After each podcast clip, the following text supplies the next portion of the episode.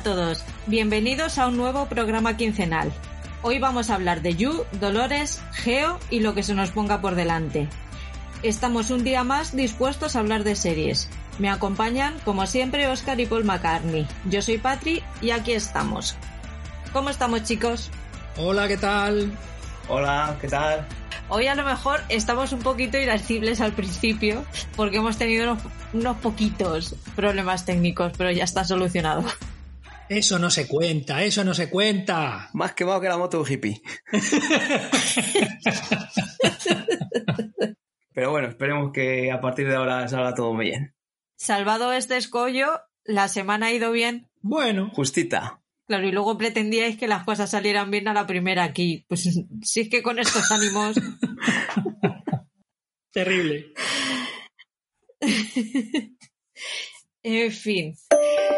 Vamos a recordaros dónde nos podéis encontrar. Ya sabéis que en Instagram nos podéis encontrar en arroba guion bajo blog en arroba blog en serie con guion bajo entre cada una de las palabras en arroba fiber, fiber guion en arroba fiber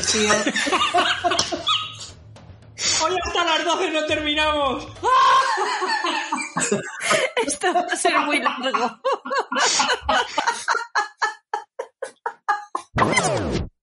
Mientras mi chica se centra, os vamos a recordar las diferentes opciones que tenéis de comunicaros con nosotros. Por ejemplo, a través de el correo electrónico blogenseriemail@gmail.com, lo de blog en serie mail todo junto, por supuesto. Instagram, arroba blog guion bajo en guion bajo serie. O también tenemos un canalillo en Telegram. Blog en serie se llama también, por supuesto. Y, cómo no, la página web eh, blogenserie.com, donde con frecuencia nuestra querida amiga que ahora mismo se está riendo nos sube artículos interesantísimos que todos ustedes deberían leer. ¿Se me olvida algo? ay que estoy llorando y no me puedo sacar las lágrimas Espera. Ay, Dios mío.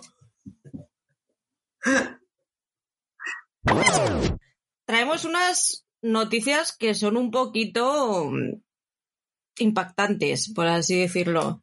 ¿Te acuerdas de nuestro amigo el Jinx? Hombre, ese famoso eh, docu, docudrama, docu-crime, docu-hard. True Crime. Sí, sí, ya lo creo que me acuerdo. Con un último capítulo cuyo desenlace es uno de los más grandes en la historia de la televisión. Tenía razón cuando te dije que lo tenías que ver e insistí. Sí, sí, por supuesto. A veces eres muy pesada, hay que reconocerlo. Esa soy yo. Pero, pero si eres pesada es por algo. A lo mejor me tendrías que hacer más caso. Mm, depende de para qué. Bueno, pues nuestro querido amigo Robert Darst sí. por fin está en la cárcel condenado a cadena perpetua por el asesinato de su amiga. No me digas. O sea, no por el primer asesinato, sino por el segundo. Solo han sido capaces de meterla a la cárcel por el de su amiga. Madre mía. ¿Has visto ese True Crime tú, Paul? No, no lo he visto. Ya tengo campaña. La has liado, compañero. La has liado. No sabes tú cómo la has liado. Tenemos recomendación hoy, ¿verdad? Al final del programa. Eh, sí. A ver, recomendación que no puteo. No, no, no, recomendación. Vale, vale. Vaya. Hoy recomendamos algo que pensamos que nos va a gustar a los demás. Lo siento, Mary. Pues eso, que ha venido muy bien, que me ha alegrado mucho saber que ese señor por fin está en la cárcel. También han anunciado una nueva temporada de Pasión de Gavilanes. Ya la han empezado a grabar. ¿Esto es a lo que te referías con noticias tristes? La triste es con la que vamos a cerrar. ¿Con los personajes originales? Están todos los originales menos uno. El que salió en Parot. Vale, o sea, el inteligente es el que no va a salir. Por eso. En el por eso remake. ¿no? No se vuelvan a meter en charcos de estos. Yo No sé, estas cosas de, de volver después de tantos años, No, no se dan cuenta de por qué triunfaron estos. No, pero ha dicho que si hay una segunda temporada de esta, de esta segunda temporada, mm, que vuelve. Ya, pero esto tuvo éxito porque salían ahí estos gavilanes sin camiseta y esas cosas. Ahora sin camiseta no sé qué tal pintarán. Como yo. Les han metido hijos a cascoporro para que se quiten la camiseta. No pasa ah, bueno, nada. Entonces no hay problema. Otra de las cositas que ha pasado es la publicación de la lista de las 100 mejores series del siglo XXI según la BBC. ¿Le habéis echado un vistazo? Sí, pero bueno, como cualquier lista, eh, es susceptible de, de, estar de acuerdo o no estar de acuerdo. Eh, y también de si hablamos de temporadas eh, independientes dentro de una misma serie o de una serie en general. Porque, bueno, no sé, a mí me parece que hay aquí series que, no sé, eh, son excesivamente recientes, que a lo mejor nos olvidamos de algunas anteriores. Pero claro, estamos hablando del siglo XXI, con lo cual, pues tendría que ver cuáles son. Bueno, cuéntanos un poco cuáles son las que están por ahí, porque yo, con la semanita que llevo y, y los problemas de esta tarde, pues como que no he visto nada. Así que cuéntanos un poquito, a ver. En el número uno está The Wire, Mad Men segunda, Breaking Bad tercera, cuarta Fleabag y quinta Juego de Tronos. Española hay una que es eh, La Casa de Papel, que está en el puesto 43 y tenemos joyitas como Anatomía de Grey. Sí, eso te iba a comentar, en el puesto 47. No sé qué demonios hace esa serie, eh, con todos mis respetos, eh, en una lista de estas características. Igual que La Casa de Papel, lo cual me demuestra eh, qué tipo de series eh, consumen los críticos o las personas que han hecho esta encuesta. Porque Pero espérate que es que Mindhunter está en el puesto 79. ¿En qué vida? Es mejor Anatomía de Grey que Manhunter. ¿Y la casa de papel? Ya, también. Pero bueno, es patria, ¿sabes? O sea, hay que tirar por lo nuestro. Sí, pero estamos hablando de que esto lo ha dicho la BBC. Ya, ya, ya. Si nosotros barremos para casa, lo puedo entender, que estuviese hasta más arriba, pero que la BBC la ponga ahí, Y Gambito de Dama la última. Pues por la sencilla razón, Paul, de que La Casa de Papel es uno de los grandes pelotazos en la historia de Netflix. que yo no entiendo que haya sido un bombazo y, y a mí me gusta y yo la veo, Claro, pero no entiendo de que pueda ser considerada una de las mejores series. claro, porque esta gente no ha visto series como Patria, por ejemplo, incluso a lo mejor teniendo las mismas oportunidades de verla. Eh, Por ponerte un ejemplo de una serie mm, reciente mm, que también es española y que comparativamente eh, tiene mucha más chicha que La Casa de Papel. Eh, sin quitar, desde luego, el, el papel de entretenimiento que tiene, y valga la redundancia, La Casa de Papel. Sí, sin duda, seguro que no ha llegado a sus manos este tipo de series que nosotros aquí en España consideramos que son mucho mejores, que a ellos les ha llegado pues lo, lo que estás diciendo, lo que más repercusión mediática ha tenido. Pues esas cositas, estas cositas nos dice la BBC, unas joyitas de series que nos ha dejado. Bueno, que las primeras eh, tienen su razón, ¿eh? The Wire, Mad Men o Breaking Bad eh, son grandes series. Sí, sí, y sí. Fleabag. ¿Fleabag la has visto? Fleabag la he visto, es muy buena, claro que es muy buena. Creo que es la serie en la que, me- en la que mejor se ha usado la rotura de cuarta pared mm, de la historia. En la que, la que más sentido tiene, por lo menos. Pues sí, la verdad que, que es un recurso eh, que han utilizado ahí, encima en tono de comedia, que es cuando más llama la atención. Y ahora viene la noticia triste de verdad. El accidente de Alec Baldwin, que ha matado a su directora de fotografía y herido a su director.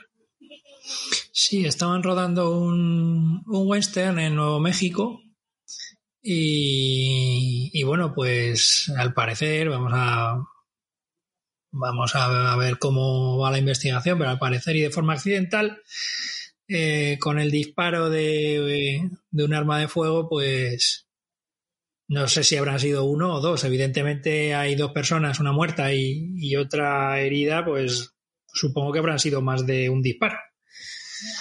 Pero bueno, todo eso lo tendrá que dar la, la lo tendrá que investigar la policía y, y llegar a sus conclusiones.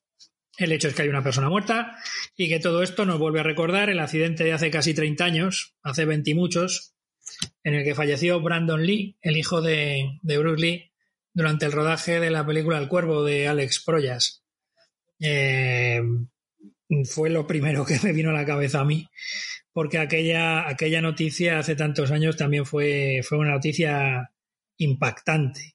Sí, bueno, en aquel momento también se decía que, igual no podía haber sido un accidente, ¿no? Aquí, pues una directora de fotografía no, no sé a, a qué puede ser que se haya manejado esa arma para que tuviese al final munición real, ¿no? De fogueo. Bueno, es que aunque sea munición de fogueo, sigue siendo bala. O sea, lo único que no tiene es la punta. Eso se puede disparar y si se dispara te puede dañar igual. ¿Matar a una persona? Hombre, con la fuerza que salen las balas, no sé, no, yo no soy experta en, en balística, pero. No, pero ya no solo eso, es decir, no, no hay bala, eh, sí que hay casquillo, evidentemente, pero, pero claro, mm, a mí el, el accidente resulta extraño porque después del, del, del, accidente que sufrió Brandon Lee, en, la, en los protocolos en, cuanto al uso de las armas de fuego y demás, eh, se volvieron mucho más estrictos. Eh, de hecho, hay informaciones eh, que han, sido, han surgido en días posteriores en las que se habla de que eh, un grupo de trabajadores no estaban contentos con el ambiente de rodaje y con la seguridad del, propio rodaje, ¿no? Eh, con lo cual, ya digo, todo esto lo tiene que investigar la policía y que saque las conclusiones que tengan que ser, porque lo cierto es que hay una persona muerta y, y es una cosa gravísima. Evidentemente, eh, Alec Baldwin pues eh, está destrozado. Bueno, dicho esto, vamos a pasar ya a hacer el, el repaso de lo que hemos visto. Paul, ¿qué has visto en Netflix? Bueno, pues esta semana o esta quincena, como os he dicho antes, no he visto mucha cosa, pero bueno, eh, sí me ha dado tiempo a ver bastantes episodios de, de You, de la tercera temporada, suficientes para, para creer que sea mejor que las anteriores temporadas. Me ha gustado mucho eso que ahora tenemos a estas dos personas, a esta parejita. Antes solo era uno, el que estaba un poco paya de la cabeza, y ahora nos encontramos que hay dos personas que, que están un poco cucú y, ninguno de los dos parece que va a mejorar, aunque por mucho que se lo propongan. Es movidita esta temporada. Además, su forma de solucionar problemas es no sé cómo gestionar esto, así, así que me lo cargo. Que es el modus operandi de ella, que a mí una cosa que me da mucha rabia es la superioridad moral que tiene él en esta temporada de, oh Dios mío, qué mala es mi mujer, porque mira cómo lo soluciona todo, pero yo soy aquí el que tiene los pies en el suelo y tengo que ir arreglando sus desaguisados. Mira, bonito. Aquí os va el matarile a los dos. Me jodas. Lo que pasa es que uno se lo piensa dos veces, le da vueltas y la otra es el impulso puro de, de ahora se me cruza aquí y zas. Pero eso es lo divertido, yo creo, ¿eh?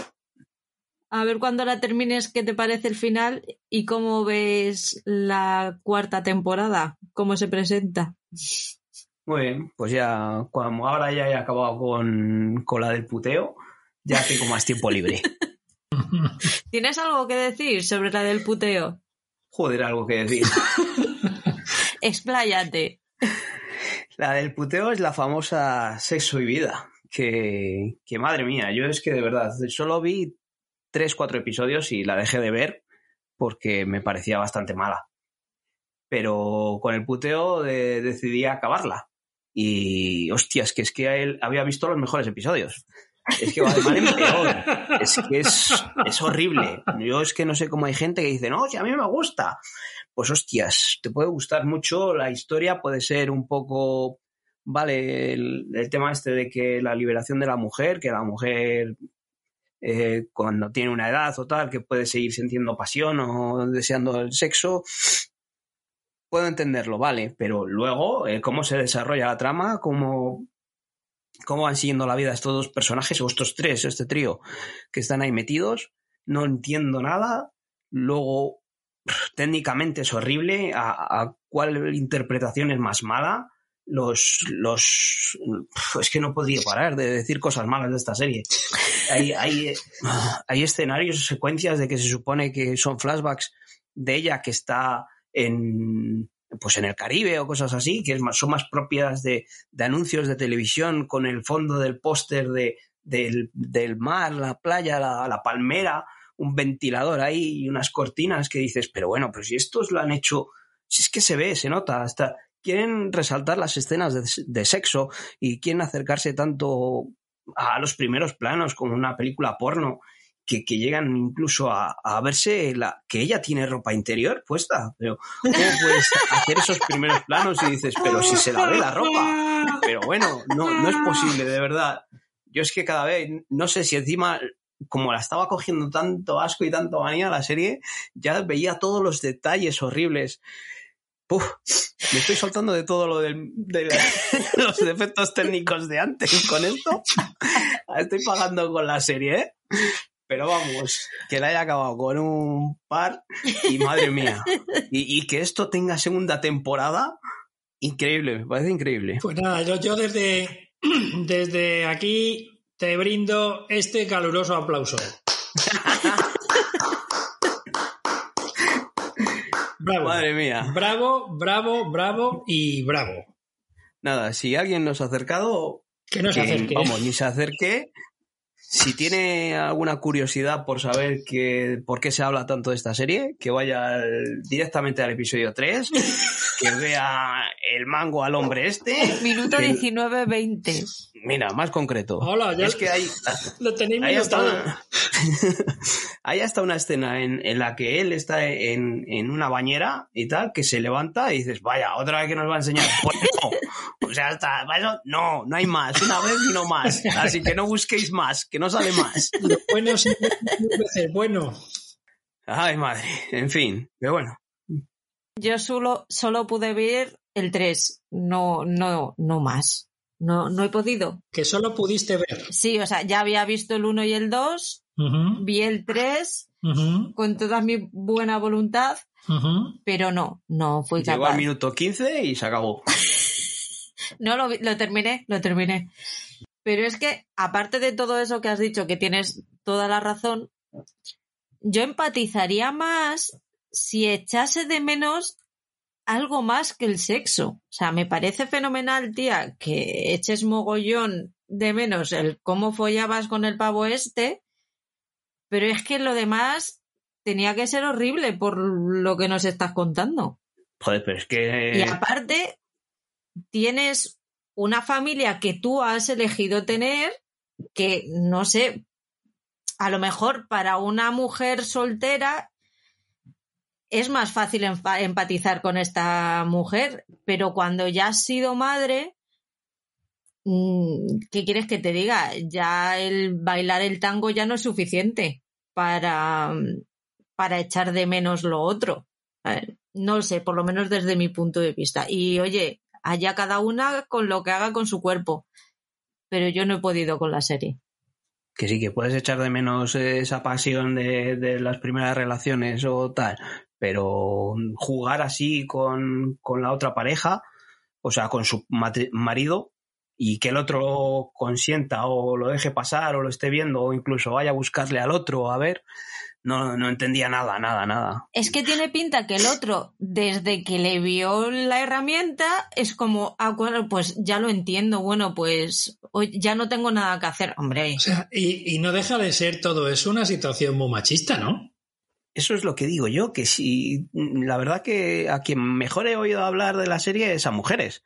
Entonces no entiendo esa situación de, de, que ya te digo que es eso, que ella parece como que se libera más sexualmente, pero, pero está dejando ahí a, a su marido a un lado por a cambio de, de sexo, de recordar lo que había sentido, pero no en sentimientos, sino en por el sexo nada más. Pero bueno, yo creo que ya le hemos dado mucha, mucha coba a esta serie para lo que merece la pena. Tú que has visto Net eh, uy, Netflix, tú que has visto Oscar. Hostia. Pues bajo mi nuevo epígrafe, me llamo Netflix en este momento, pues he visto una serie que se llama Equinox. Es una serie danesa que mezcla una intriga, mmm, bueno, sobrenatural con ciertos seres, eh, con cierto ser preternatural que aparece por ahí, etcétera. Bueno, eh, es la historia de la desaparición de 21 estudiantes eh, que acababan el instituto, que cumplían 18 años y que, bueno, durante el camino, en una fiesta que iban en una especie como de autobús, de, eh, como las charangas, ¿no? Pues desaparecen misteriosamente. Y todo esto lo sabemos a través de la investigación que una hermana suya, o la hermana de esta chica desaparecida, pues va haciendo, ¿no? Cuando, cuando crece y es mayor, ya que su hermana desapareció pues cuando ella era, era cría. ¿Qué problema tiene esta serie? A ver. Pues el componente sobrenatural. Curiosamente, ¿no?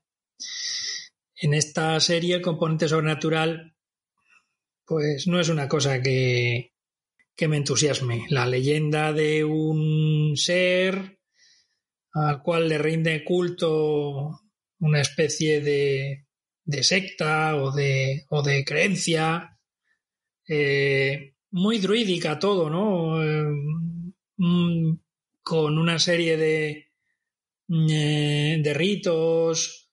Bueno, la verdad es que la serie me decepcionó bastante, sobre todo teniendo en cuenta que la protagonista, la, la, chica, la mujer que, que investiga o que, o que va detrás de todo esto para intentar encontrar a su hermana 21 años después de su desaparición, es eh, la misma actriz que interpretaba el caso Harton, la, la actriz que interpretaba a la, a la inspectora de policía.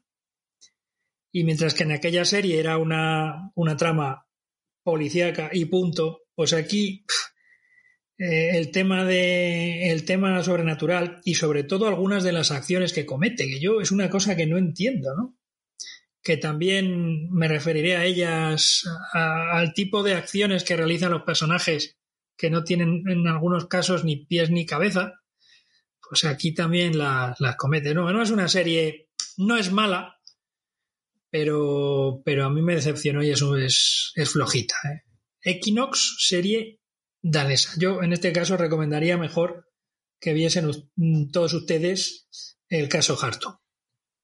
Yo he visto los primeros episodios del tiempo que te doy. La nueva serie de Nadia de Santiago de, de Netflix está bien. Al principio nos cuenta la historia, son capítulos además muy cortitos, de 20 minutos, y nos cuenta la historia de una pareja que lo primero que ves es su ruptura y luego hace flashback y te va contando desde el inicio de cómo empezaron a cómo fue su relación. El tiempo que te doy se debe a que cada uno de los episodios se, se nombran como un minuto vivido, X minutos de recuerdos y van haciendo una cuenta progresiva y regresiva. En un principio me echó para atrás. El primer minuto, dos, me, me pareció algo como muy de escuela de cine, demasiado en bruto, pero luego va muy bien. La verdad es que está muy, está muy bien hecha, está muy bien narrada. Ya te digo, son episodios súper, súper cortitos. Lo que pasa es que no deja de ser la historia de una relación. Si no os va este tipo de historias, no es vuestra serie. Bueno, pues tal y como me la estás pintando, creo que va a ser otra de las que descarte de Netflix. Aunque no sé si decir estas cosas, porque veo que aquí todo se apunta y, y luego al final me veo poniendo en Netflix estas cosas que luego hacen que me enfade. Ya verás, eh, vas a volver loco al, al algoritmo. ya te digo, se va a enterar los de, los de Netflix. ¿Qué más has visto tú, Paul? Bueno, pues yo eh, he seguido viendo Sex Education y siguiendo disfrutando de la temporada. Yo creo que sigue manteniendo ese ritmo. Eh, es bueno, es entretenido. Siguen dándome lo que, lo que las anteriores temporadas y sigo disfrutando con ella. Y también acabé ya la primera temporada del Método Kominsky, que fue una serie que nos recomendó el amigo Oscar y había visto solo media temporada y me había quedado con ganas de acabarla. Y la verdad que, muy contento de, cómo ha acabado esta primera temporada y en cuanto pueda y me dejen, si no se cruza ningún puteo por ahí, pues seguiré con la segunda temporada. Bueno, pues la siguiente que he visto mm, es Requiem. Requiem es una serie del 2018 en la que está metida también la BBC. De hecho, eh, se desarrolla en un pueblito de Gales y es la historia de una violonchelista cuya madre fallece. Y mirando sus cosas, pues eh, descubre ciertos documentos, ciertas fotos, ciertos recortes que da lugar a suponer que su madre está relacionada con la desaparición de una niña, pues también como 20 años antes, en este pueblo de Gales. Sigue esta afamada violonchelista, acompañada por el pianista que la acompaña en los conciertos, pues se mueve aquí a este pueblo y comienza su investigación para darse cuenta de que las cosas no son lo que parecen. También, también en esta serie hay un componente sobrenatural, igual que en Equinox. La diferencia es que aquí está, mm, creo que bastante mejor llevado. La historia también es bastante más interesante y también a lo mejor eso es, eh, no sé, puede ser un problema mío, el hecho de que a la mayor parte del reparto de esta serie, al que más o al que menos, hombre o mujer, actor o actriz, le he visto, les he visto en, en otros trabajos para la televisión o en cine, etcétera, etcétera, con lo cual, pues también me sonaban un poco las caras, ¿no? Y, pero en general está bastante, bastante mejor llevada, con un final abierto que podría haber dado lugar a una segunda temporada, pero bueno, la serie tiene ya dos, tres años y ya dudo mucho que en dos, tres años puedan o quieran retomar la, la, la historia ¿no? de, esta, de esta violonchelista, Matilda Gray, creo que se llamaba. en fin, que es una serie que no está nada mal y que, bueno, pues si no tienen ninguna otra cosa de más enjundia, porque es una serie que está muy entretenida y que, mm, que tiene sus cositas, porque algunas de las acciones de la, de la mujer protagonista, de la, de la chica protagonista, pues dice, vamos a ver, ¿y por qué haces esto y no haces esto otro? Que es mucho más fácil. ¿Y por qué no te olvidas y te vas a ganar dinero a puertas a Nueva York, en Estados Unidos? Bueno, pues son cosas que al final te das cuenta que el destino es el destino, ¿no? Y a la que se van descubriendo las diferentes sorpresas que, va dejando el argumento, pues al final, pues casi te das cuenta que sí, que es una cuestión de, de destino, que no puede escapar de él. Eh, ya digo, una serie recomendable y donde el componente sobrenatural está bastante mejor hilvanado e hilado que en Equinox. ¿Qué te ha parecido Lucifer? Bueno, igual que antes ha comentado su puteo Paul, yo voy a comentar el mío. Que entre las cosas del puteo estaba verme un par de capitulillos o tres de Lucifer. Lucifer es una serie eh, donde, bueno, se supone que es un procedimental, porque luego me decís que esta serie comenzó emitiéndose en una cadena generalista, pero terminó adquiriendo la Netflix, haciendo más temporadas y cambiando un poco todo. Eh, yo lo que he visto es eh, el principio de la serie, de cuando se emitía en las cadenas generalistas, y al fin y al cabo es una serie pues procedimental. Eh, resolver crímenes o resolver asesinatos, donde tenemos a una policía que quiere ser reconocida, una inspectora de policía y el partener masculino que es directamente Lucifer, el diablo, que está aquí en la Tierra, que tiene un club donde hay em, señoras, señoritas y señoritos bailando eh, y donde se, bueno, pues hay música y hay bailoteo y hay bebidas y, demás. ¿Vas a seguir con ella? Eh, no creo. Pero, eh, a ver, yo ya dije en su momento que lo intenté. Entonces, eh, no me ha llamado. No me ha llamado. Esta vez he visto los capítulos en versión original.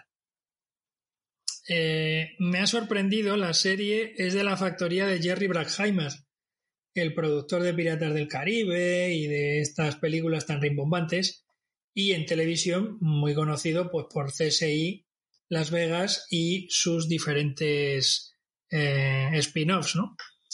Eh, y también, si no recuerdo mal, por Caso Abierto, eh, en fin, por otras series también televisivas de mayor o menor éxito. Em, hay que decir, que eso tampoco lo sabía, que Lucifer, la serie, está basada, no sé hasta qué punto, de más o menos libremente en el eh, TVO cómic eh, del mismo nombre publicado por Vértigo, que Vértigo es una eh, es una sección de, de DC Comics, ¿no? Y esto no lo sabía y me resultó, me resultó curioso. a lo mejor sí que le he hecho un vistazo a, a los cómics si caen en mi mano por, por ver mm, cómo ha sido la, el traslado de, la viñeta a, la pequeña pantalla. Eh, bueno, a ver, te quiero decir, la serie está entretenida, pero a no ser que mejore mucho a partir de la tercera temporada o cuarta, que es cuando lo coge Netflix, pues, pues no, no es una cosa que me entusiasme demasiado. Igual que, por ejemplo, tampoco me entusiasma la versión nueva de MacGyver. Pues para dormir está genial termino yo con Netflix. He visto el primer episodio de La venganza de las Juanas. Tengo que decir que estaba avisada de que era lo que es, o sea, una serie bastante mediocre. Pero había oído muchas opiniones encontradas y dije, pues, pues vamos a probar. Porque yo empecé así ¿Quién mató a Sara? y mira, aquí estoy ya de carpetera esperando la tercera temporada. Entonces, pues he visto La venganza de las Juanas, el episodio piloto, y no pienso ver ni un minuto más de esta serie. Para que lo digas tú, pues ¿cómo tiene que ser? Madre mía. ¿Cómo tiene que ser? se nos enfadará Ivo y dirá que esto es maravilla pura, pero no puedo, no, no me acerco y luego resulta que oyes a Leo ahí en, en serie reality. Eso te iba a decir, culpo a Leo de esta decisión mía, ¿vale? es que es que no lo has oído antes a Leo, ¿no? Es un argentino loco que, madre mía. Así que ya, ya vas aprendiendo. Sí, sí, ya la próxima no me la da.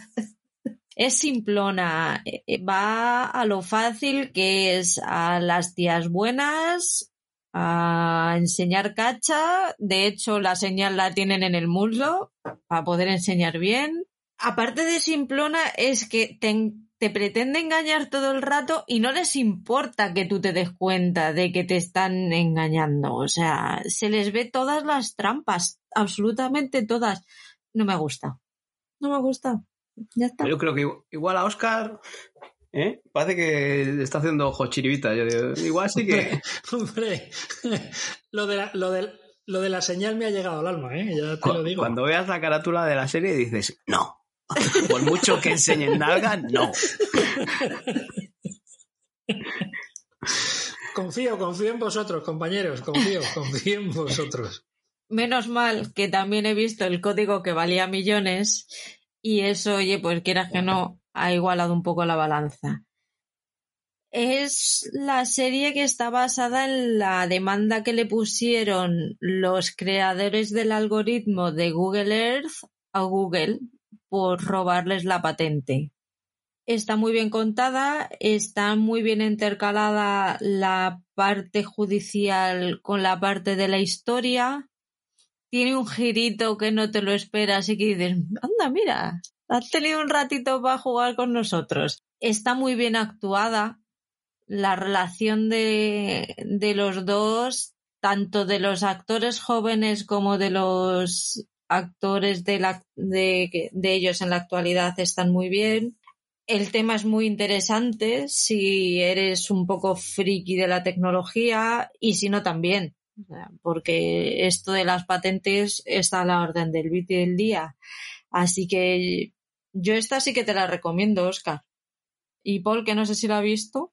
No, no la he visto. Me lo comentaste y la verdad que así de primeras no, no me, no me llamaba la atención porque estas cosas que son así como tipo biopics o tal, no me llaman la atención. Pero la verdad es que esta serie está dando que hablar bastante, ¿eh? se está escuchando a la gente que sí que le está gustando y encima es una serie cortita de cuatro episodios, una horita cada uno, ¿no? Uh -huh. Entonces es algo que sí que me acercaré a ella porque estoy oyendo últimamente muchos comentarios buenos de ella. ¿Hay que verse la historia real antes de verla o no hace falta? No hace falta. Te lo cuentan muy bien. Lo único para que no nos destripe el final, ¿no? Porque si sabemos cómo es el final de la historia, pues ya la hemos liado. Hmm. Juegan muy bien la carta del final también. HBO, Oscar, ¿qué has visto? Nada. ¿Y de un patrón? De un patrón la he visto yo. Ay, es Ole, ole, ole y ole. Vaya tarde más buena que estamos teniendo todos. Ole. Ole, vamos a aplaudir. Por nosotros. Ole. Y porque nos van a echar descanso después de esto. En fin. Va a ser que sí. Paul, ¿qué has visto en HBO España esta semana? Bueno, pues con, con HBO nos sigue pasando lo mismo que la otra quincena. Seguimos esperando a HBO Max para que nos traigan algún estreno curioso o decente. Y mientras esperábamos, pues tenía por ahí pendiente de, de ver eh, Doom Patrol. Y me puse con la primera temporada. Y la verdad que es una serie de superhéroes, de, basado en unos cómics de DC. Y, te, que te da lo que, lo que esperas. Eh, unos superhéroes, encima son es una patrulla maldita, ¿no? El título traducido. Entonces nos encontramos ahí a, a, estos superhéroes que les ha juntado un personaje en el que estaban acabados o, o dados por muertos y les hacen pues lo típico de, de, estas series de superhéroes o películas de superhéroes en las que nos encontramos a, a que estos eh, personajes tienen superpoderes. ¿Y cómo, cómo los usan? ¿Cómo los usan? Pues la verdad que no he llegado a ver todavía la temporada completa y lo que he visto es empiezan a descubrir cómo usar sus, sus superpoderes.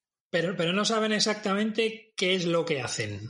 No, ya te digo que los, los empiezan a descubrir.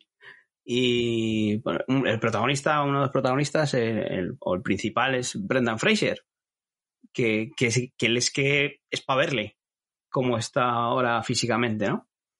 Y ha engordado mucho, tiene la cara ya muy hinchada. Y lo que pasa es que el personaje suyo tiene un accidente en una carrera de, de coches, un tipo NASCAR o estas cosas, y, y lo único que pueden salvar es su cerebro. Y, y el, el personaje, el- lo que es el superhéroe, es como un robot, o sea, y entonces a él físicamente no, no le ves apenas. Pero bueno, los otros personajes eh, que forman la patrulla está, está bien, porque van descubriendo qué superpoderes tienen y cómo los pueden usar, porque todavía, aunque les tengan y no les han llegado a desarrollar. Es una serie que, que tiene ya tres temporadas y, y son de veintipico episodios cada temporada. Jolín.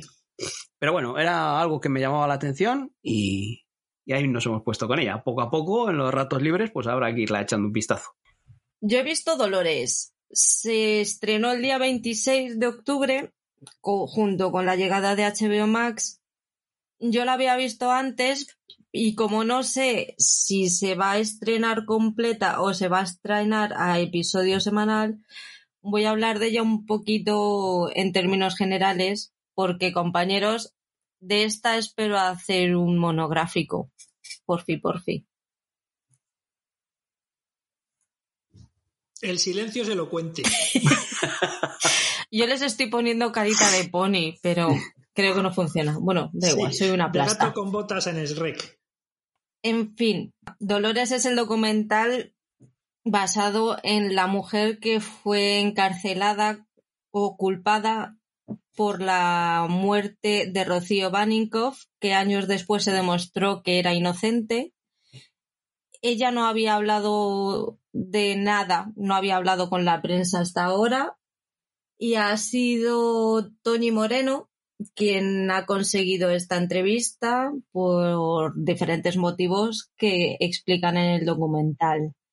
Es un documental que todos deberíamos ver porque muestra, creo que de los actores principales de esta historia, que pueden ser Dolores y la madre de, de Rocío e incluso de manera un poquito más accesoria la madre del novio de Rocío, esta historia no ha salido bien para nadie.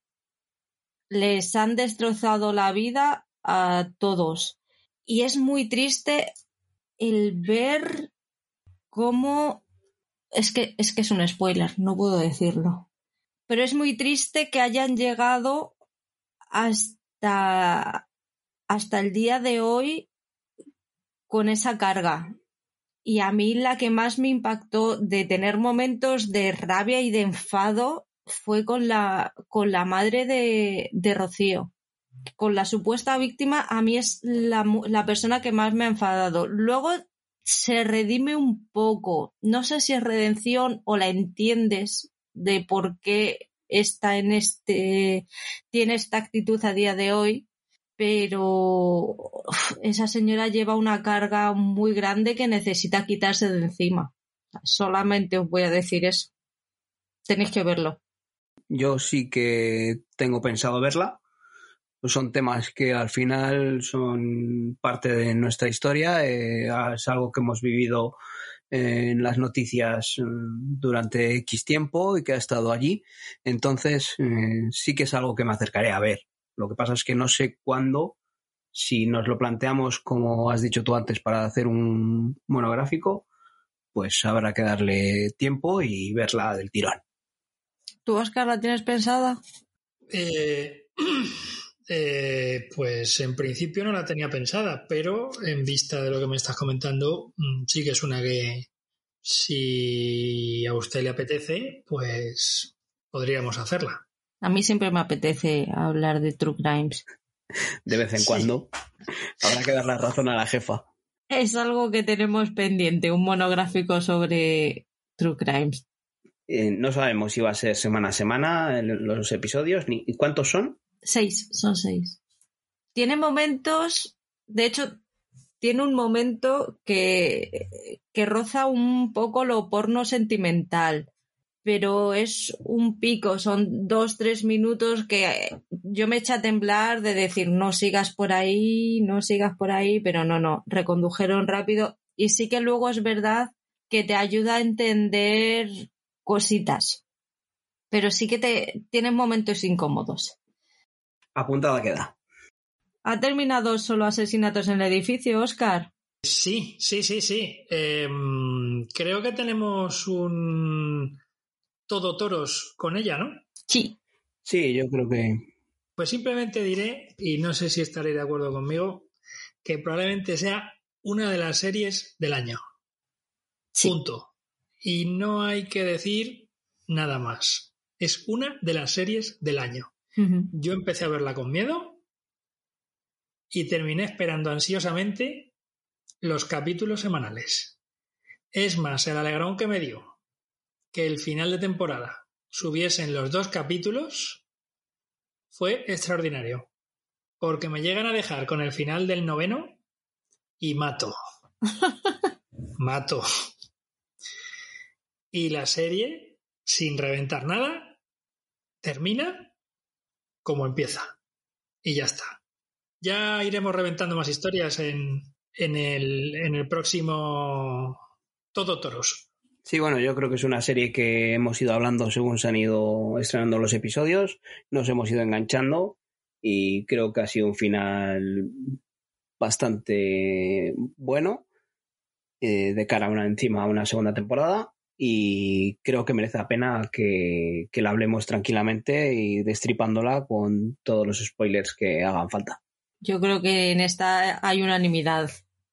Tiene episodios además muy, muy buenos. Están súper cuidados al detalle, tanto en, en la parte técnica como en la, en la actuación. Es, es una pasada de serie. Bueno, yo voy a decir algo malo, ¿eh? O no sé si ya al final ya eh, buscas más cosas. Al final, Selena Gómez como que se me ha quedado atrás. Al principio me gustó y yo disfrutaba de, esa mezcla de los tres personajes, esas interpretaciones de los tres me sorprendió después de haberla visto en, en las series estas de Disney Channel. Me pareció una actuación madura pero según han ido pasando los episodios, eh, sobre todo en los últimos ya, mm, me parece que ha flojeado.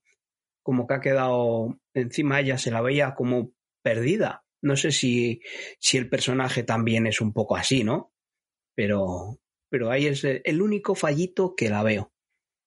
Sí, puede ser. Puede ser, eso lo, lo comentaremos, lo comentaremos. Pero sí, sí, vamos, esta serie se merece se merece estar en el, en el top 5 de, de las series del año, sin lugar a dudas. ¿Y Reservation Dog, Paul? Bueno, pues Reservation Dogs es una serie que ha estrenado Disney.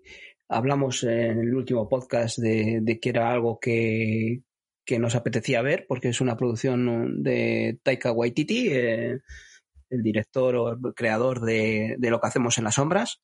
Pues eh, he visto los tres episodios que hay emitidos de, de esta serie y, nos encontramos eso, el humor de, de, Taika Waititi. La verdad que el primero y el segundo me dejaron un poco así fríos, pero el tercero se destapa ese humor y nos encontramos a, a estos chicos que son unos delincuentes o una banda de, chavales metidos en una reserva india que se dedican a robar y a vender lo que roban a, a otras personas. Y nos encontramos eso, unos personajes dentro de esa reserva india que son pues lo mismo que lo que hacemos en las sombras, un humor un poco surrealista y, muy curioso. Eh, en este caso nos encontramos en vez de a unos vampiros, a unos chavalillos jóvenes y que se encuentran con los personajes que viven en esa reserva, policías y demás. Eh, está bien, yo creo que encima son episodios de media hora que te pones un ratito.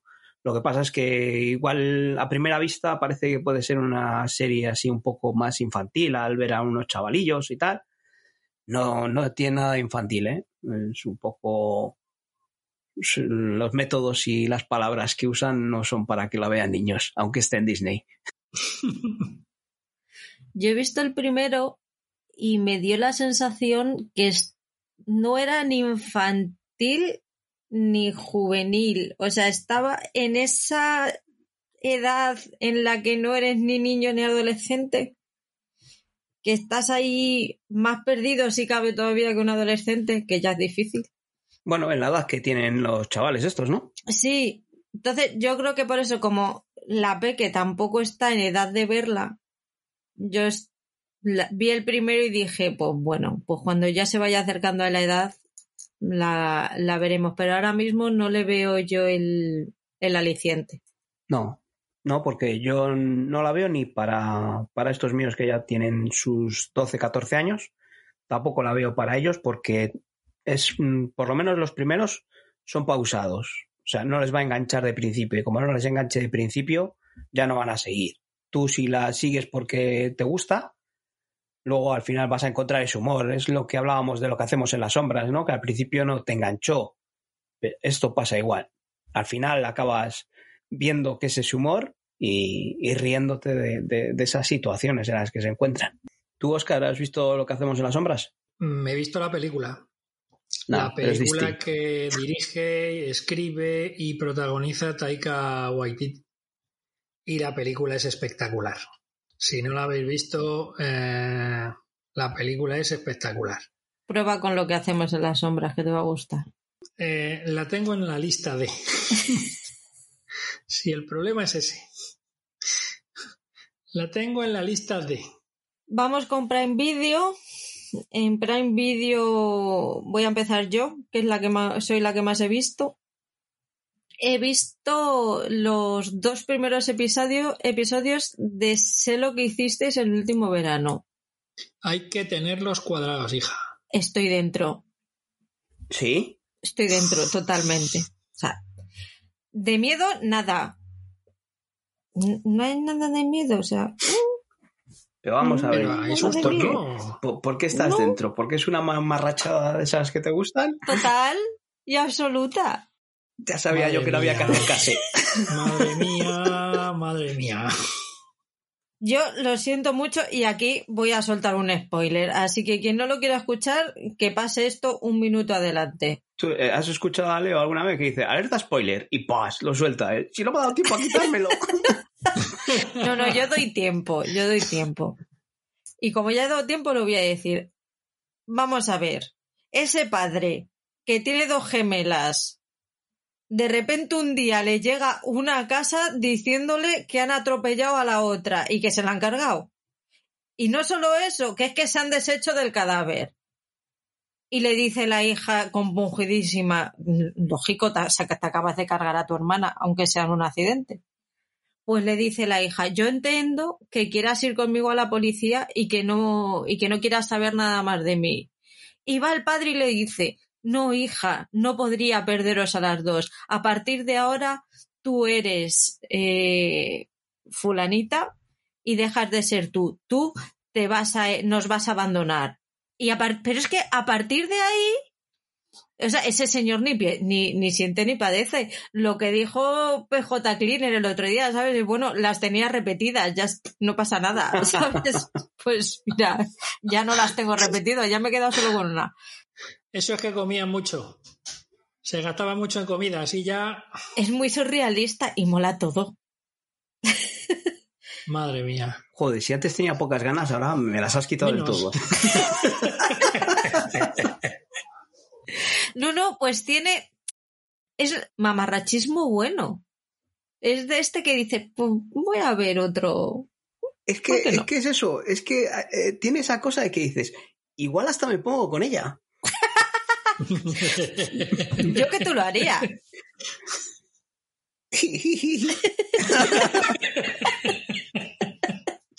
Como no tenemos nada que ver, pues nada. Una mamarrachada de estas. Venga, va. Para desgrasar. Sí, sí, no, sí, eso sí, para desgrasar sí. Te ves un episodio de Dolores y uno de eso lo que hiciste y te vas a la cama nuevo. Pero es que yo, si, si me llamaba un poco decir, bueno, igual un poco de miedo, de, terror juvenil, de este, como las películas en las que se basarán, digo yo, que esta serie. Igual, pues por igual está divertido. o entretenido. Pero si me dices que encima no hay miedo y solo está estas cosas. He visto dos episodios. Esto tiene que ir cogiendo. Tiene que llegar el miedo entonces, ¿no? Claro, Joder. tiene que llegar. Venga, va. Que igual me pongo con Venga. ella. Y así lo, y lo comentamos dentro de 15 días. Vale, hecho. Acordaos que Scream, la saga de películas Scream, estas de, dirigidas por Wes Craven, eh, tuvo su serie de televisión. Sí, sí. No, sé, no sé cuántas temporadas duró. Está en Netflix, hay dos o tres temporadas y dicen que no está nada mal, Para gustos, los colores. desde luego. ¿Qué te está pareciendo Geo, Paul? Hostias, Geo. No me llama, ¿eh? No me llama, me echa mucho para atrás. Es que no sé, no sé, no. Pero, ¿pero es de verdad o es de mentira? Eh, en teoría es de verdad, se supone que es un documental, o sea, está rodado así en plan documental, está, bueno, vamos a decir de qué es, o sea, es eh, un documental o eso dentro de, de las pruebas que les hacen a los policías nacionales de acceso a, al grupo GEO, este de especiales de operaciones. Yo no sé, la verdad, eh, podría decir cosas que mm, rozan, para mí rozan la realidad. Si es real, no lo entiendo. Tienes que tener mucho, mucho amor, mucha vocación de ser ese tipo, de formar parte de ese tipo de, de, grupo.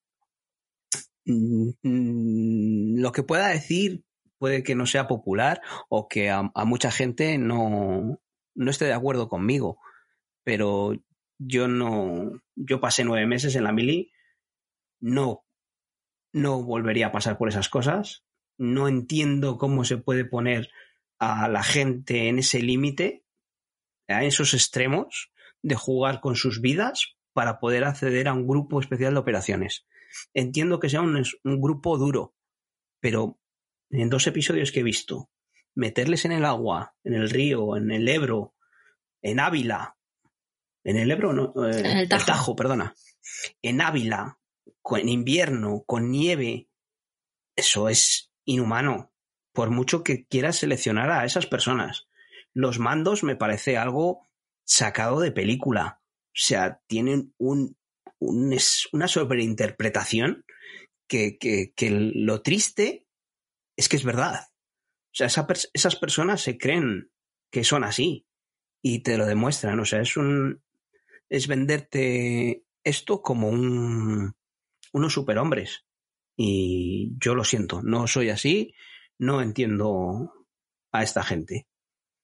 Pero bueno, que haya gente que sí, pues vale, lo entiendo y que lo disfruten. Yo no sé si seguiré con ella. Igual la doy otra oportunidad porque imagino que las primeras pruebas por las que están pasando sean las más jodidas, en las que quieran eh, desechar a más gente y luego al final todo esto de, de los ejércitos al final llega al amiguismo y al compañerismo, lo que quieren vender es que todos somos uno. Pero bueno. en el tercero relajan un poco. Yo supongo, ¿eh? Porque no puede ser que...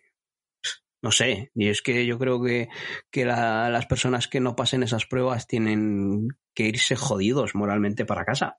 Si realmente quieren ser, formar parte de ese grupo y cómo luego sigue siendo, porque esta gente es así, es orgullosa y, y tal, y volver a casa diciendo que te han tirado, hostia, tiene que ser complicado, ¿eh? No lo sé, no lo sé. Yo- no soy de esa forma de pensar. Yo cuando he empezado a verla tenía los mismos problemas morales que tú, pero mi cabeza ha hecho clic en el momento en que he dicho, esta gente se ha metido ahí a sufrir porque le da la gana. Y a mí, cuando la gente se mete a sufrir porque le da la gana a cosas de estas y lo pasan mal, yo lo disfruto.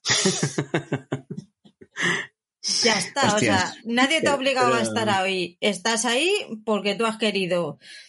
Y te gustaría llegar al sufrimiento máximo que es vivir de ello.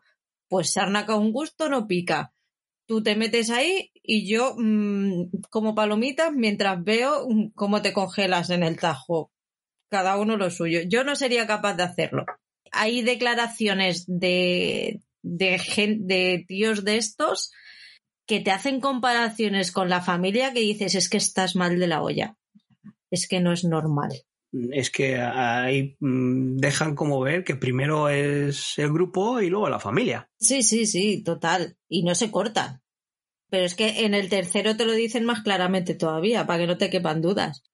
Entonces, he decidido disfrutarla porque como entretenimiento está muy bien, o sea, como producto de entretenimiento está genial. Como documental los, lo sufres, o sea, si te lo tomas como documental lo sufres, si te lo tomas como producto de entretenimiento es la hostia. No, sí, desde y luego. Yo he decidido que... me lo voy a tomar como producto de, entretenimiento. Que he visto así, como un, como un entretenimiento, pues eso, están metidos en el agua, o otra prueba que es estar viendo una película ahí aburrida con las luces apagadas y tal, y que no les dejan dormir, eso después de pasar por esas historias, pues no lo sé. No lo sé. Ya te digo que, que haya gente que sí lo vive de esa manera.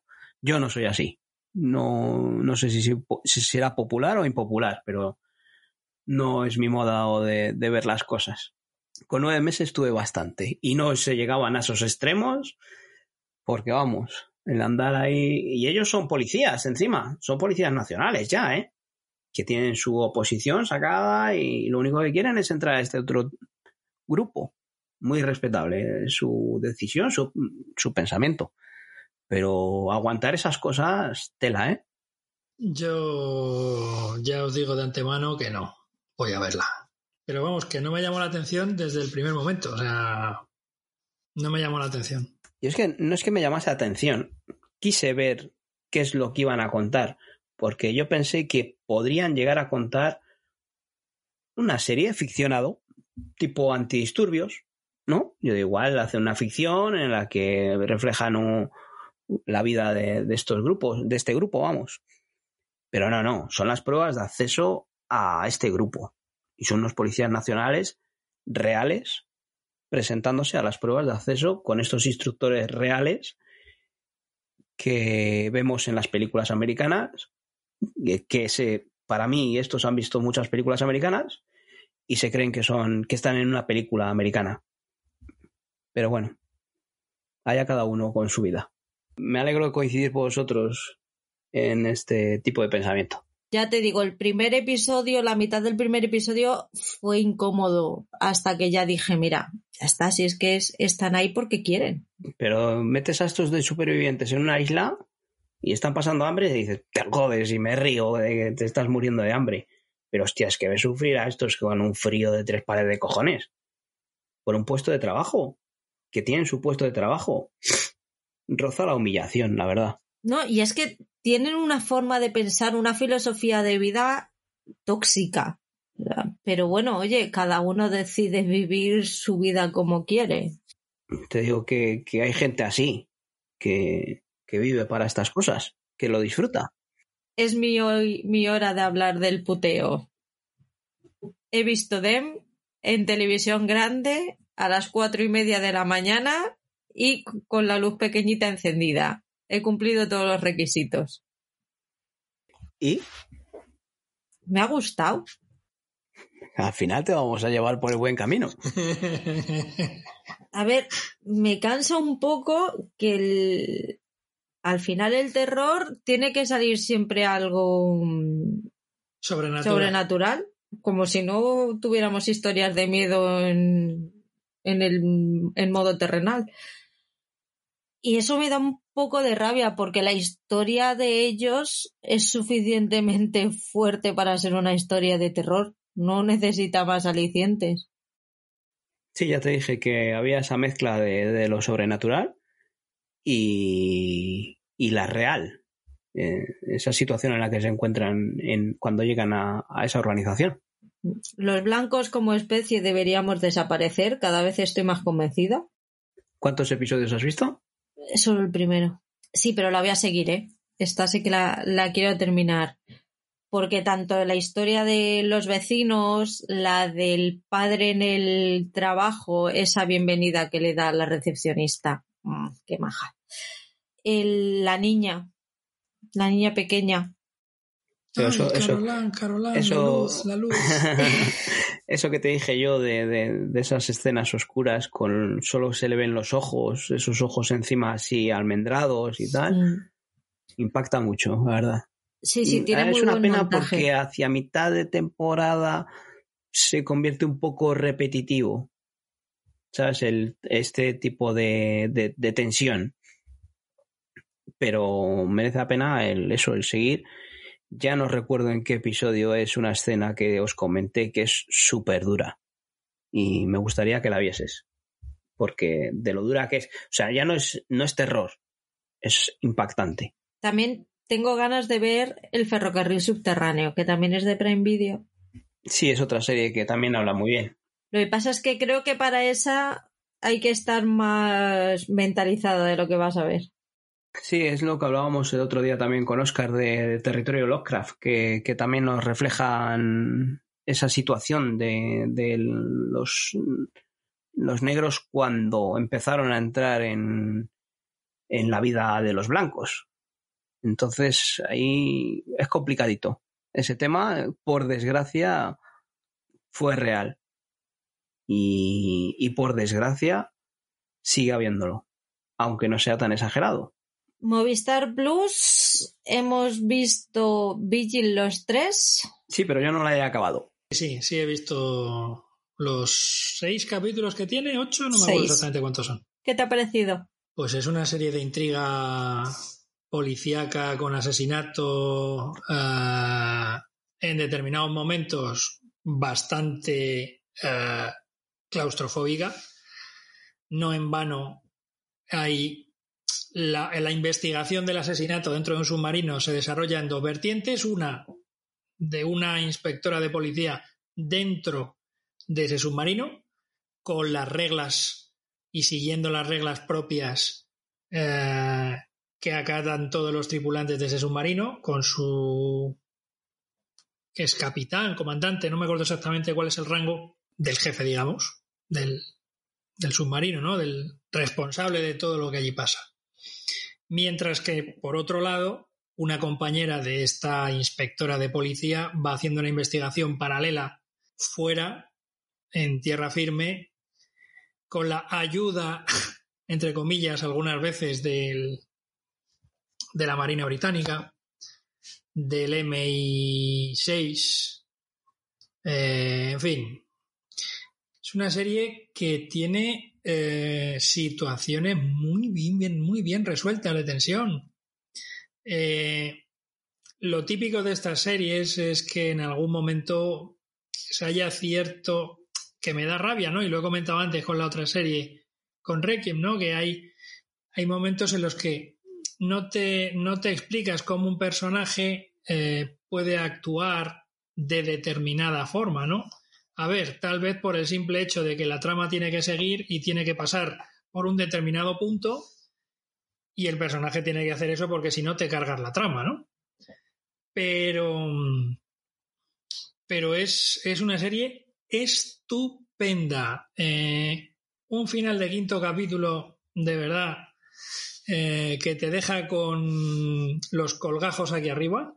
Y además que, bueno, actores y actrices eh, británicos eh, muy conocidos, ¿no? Desde las, las dos protagonistas, eh, la inspectora que se mete dentro del submarino, la cual nunca me acuerdo cómo se llama, pero sí que la he visto en series y en telefilmes Suran british, ¿no? John. Suran Jones, efectivamente. Y luego la otra chica, eh, la otra inspectora de policía que está fuera en tierra firme haciendo la investigación es. eh, no sé si es Rose Leslie o Leslie Rose, ya no me acuerdo. Leslie Rose. Leslie Rose. Que es. O Rose eh, Leslie. Es que no me acuerdo, no me acuerdo, por eso te lo preguntaba. No sé. Que es una de las actrices que, mm, vamos, yo la, me sonaba la cara de verla en, en Juego de Tronos. Es una de las actrices eh, para que, bueno, sí, sale en Juego de Tronos.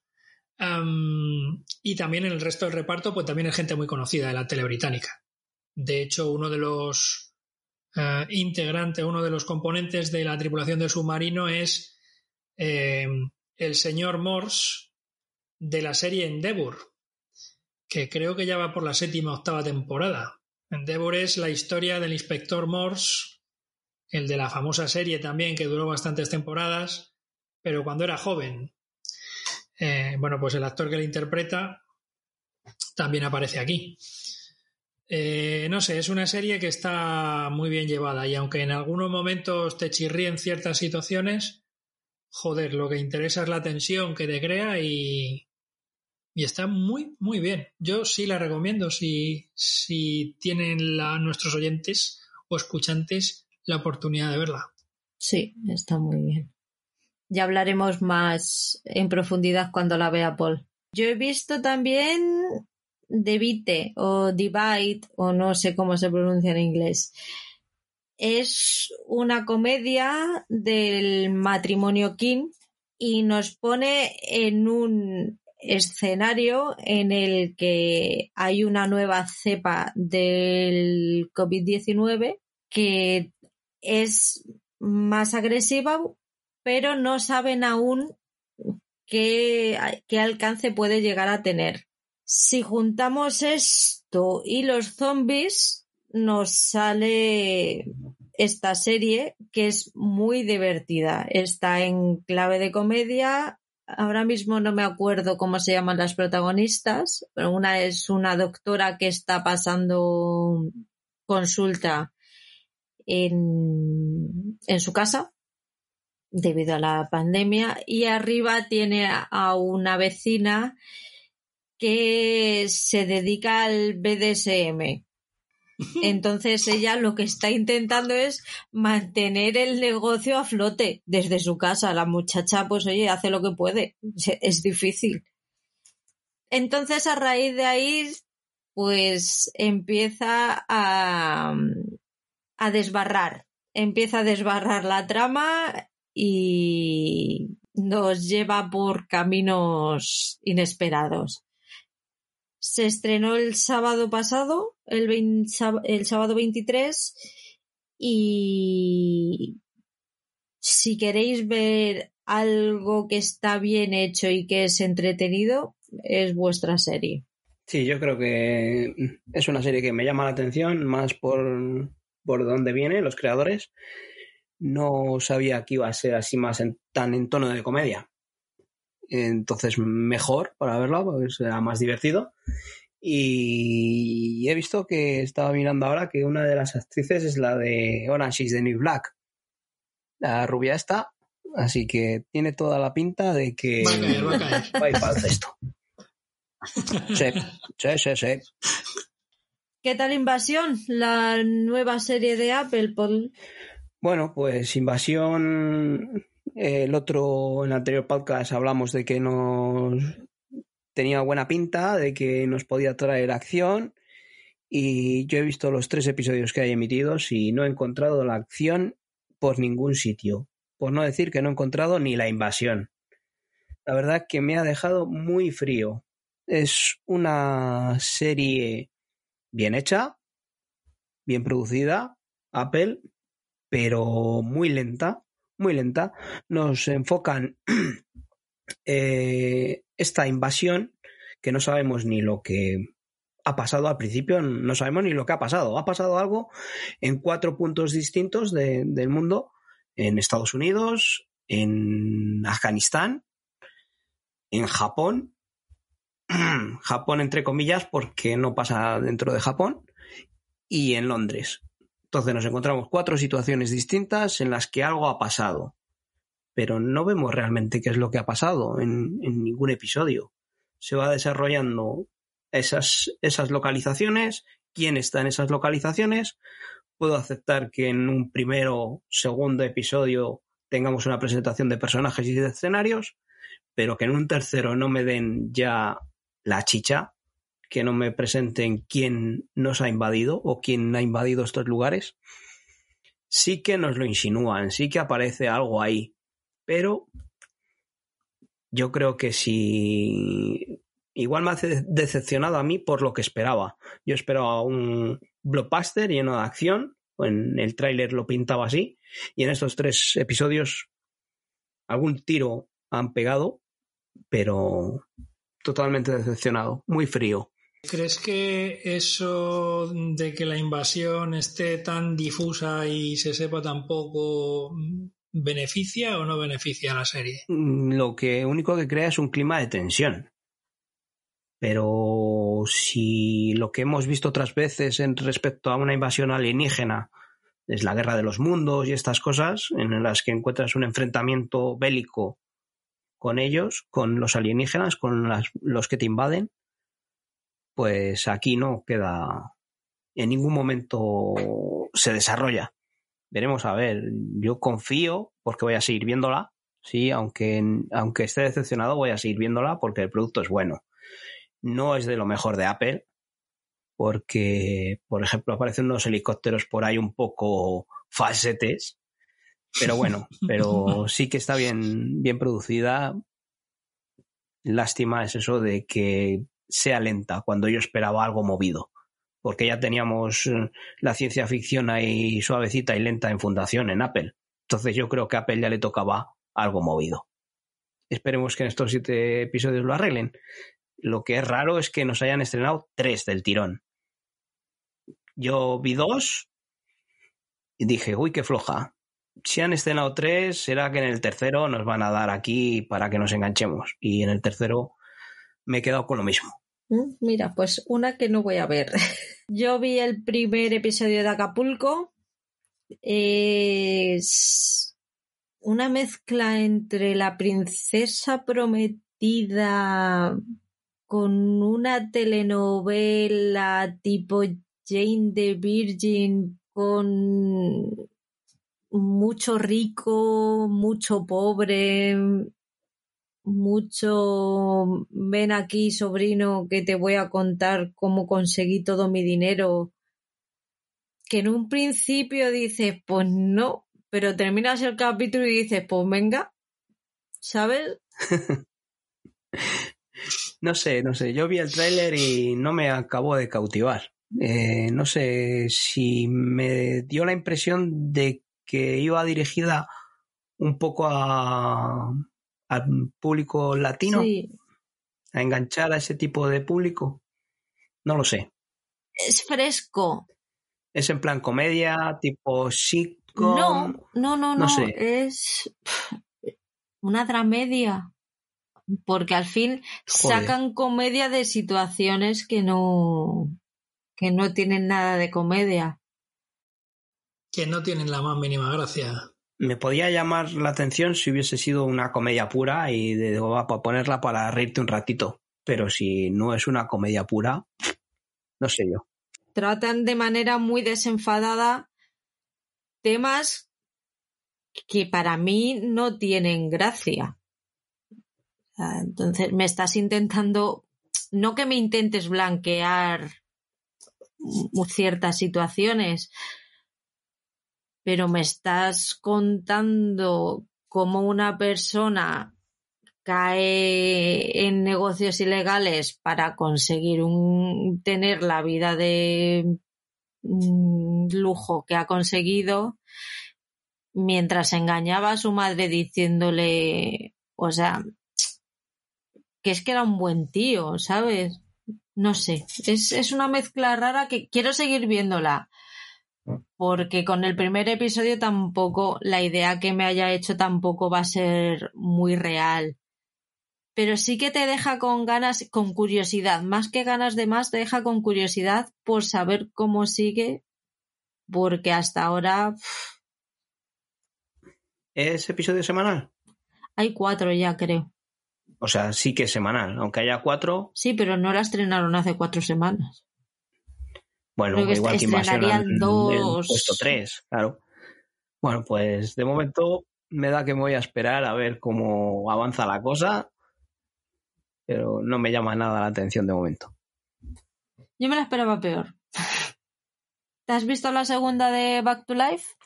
Sí, ya acabé la de Back to Life, eh, la segunda temporada en filming y está muy bien. Eh, sigue, continúa la historia de esta mujer que ya hablamos en otro podcast, que mm, había salido de la cárcel y trataba de, de mm, volver a, la vida social en, ese pueblo de, Inglaterra y sigue siendo igual de divertida con esas situaciones eh, cómicas y, también esas situaciones dramáticas. Entonces, mm, es una serie que recomiendo mucho porque es cortita, de buena calidad y divertida. Aunque tenga esos toques dramáticos, se pueden pasar por alto porque las situaciones cómicas la hacen muy entretenida. A ver, Oscar, desde el Royal Albert Hall, ¿qué nos traes? ¿Qué nos trae la BBC? Eh, nada, pues eh, nada, he estado viendo cositas ya, he seguido viendo capítulos de la tercera temporada de Shakespeare y Hathaway, la, la serie sobre estos dos detectives que tienen su sede en Stratford-upon-Avon, el pueblo donde nació eh, Shakespeare, y nada, resolviendo casos. es una serie muy blanca y para pasar el rato. Y he comenzado a ver, porque se ha estrenado hace poco, eh, Shetland. No sé si es su sexta temporada, creo recordar.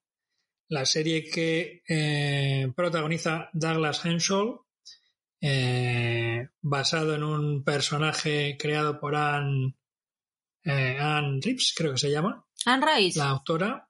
El, ¿De la época victoriana? Jimmy Pérez. Jimmy Pérez. No, este es un detective. Por Dios, de la época victoriana. Es la misma autora o la misma creadora de los libros de Vera. Vera la eh, detective que la policía que, interpreta a Brenda Blessing en la serie homónima que ITV creo que está emitiendo ahora su eh, undécima temporada.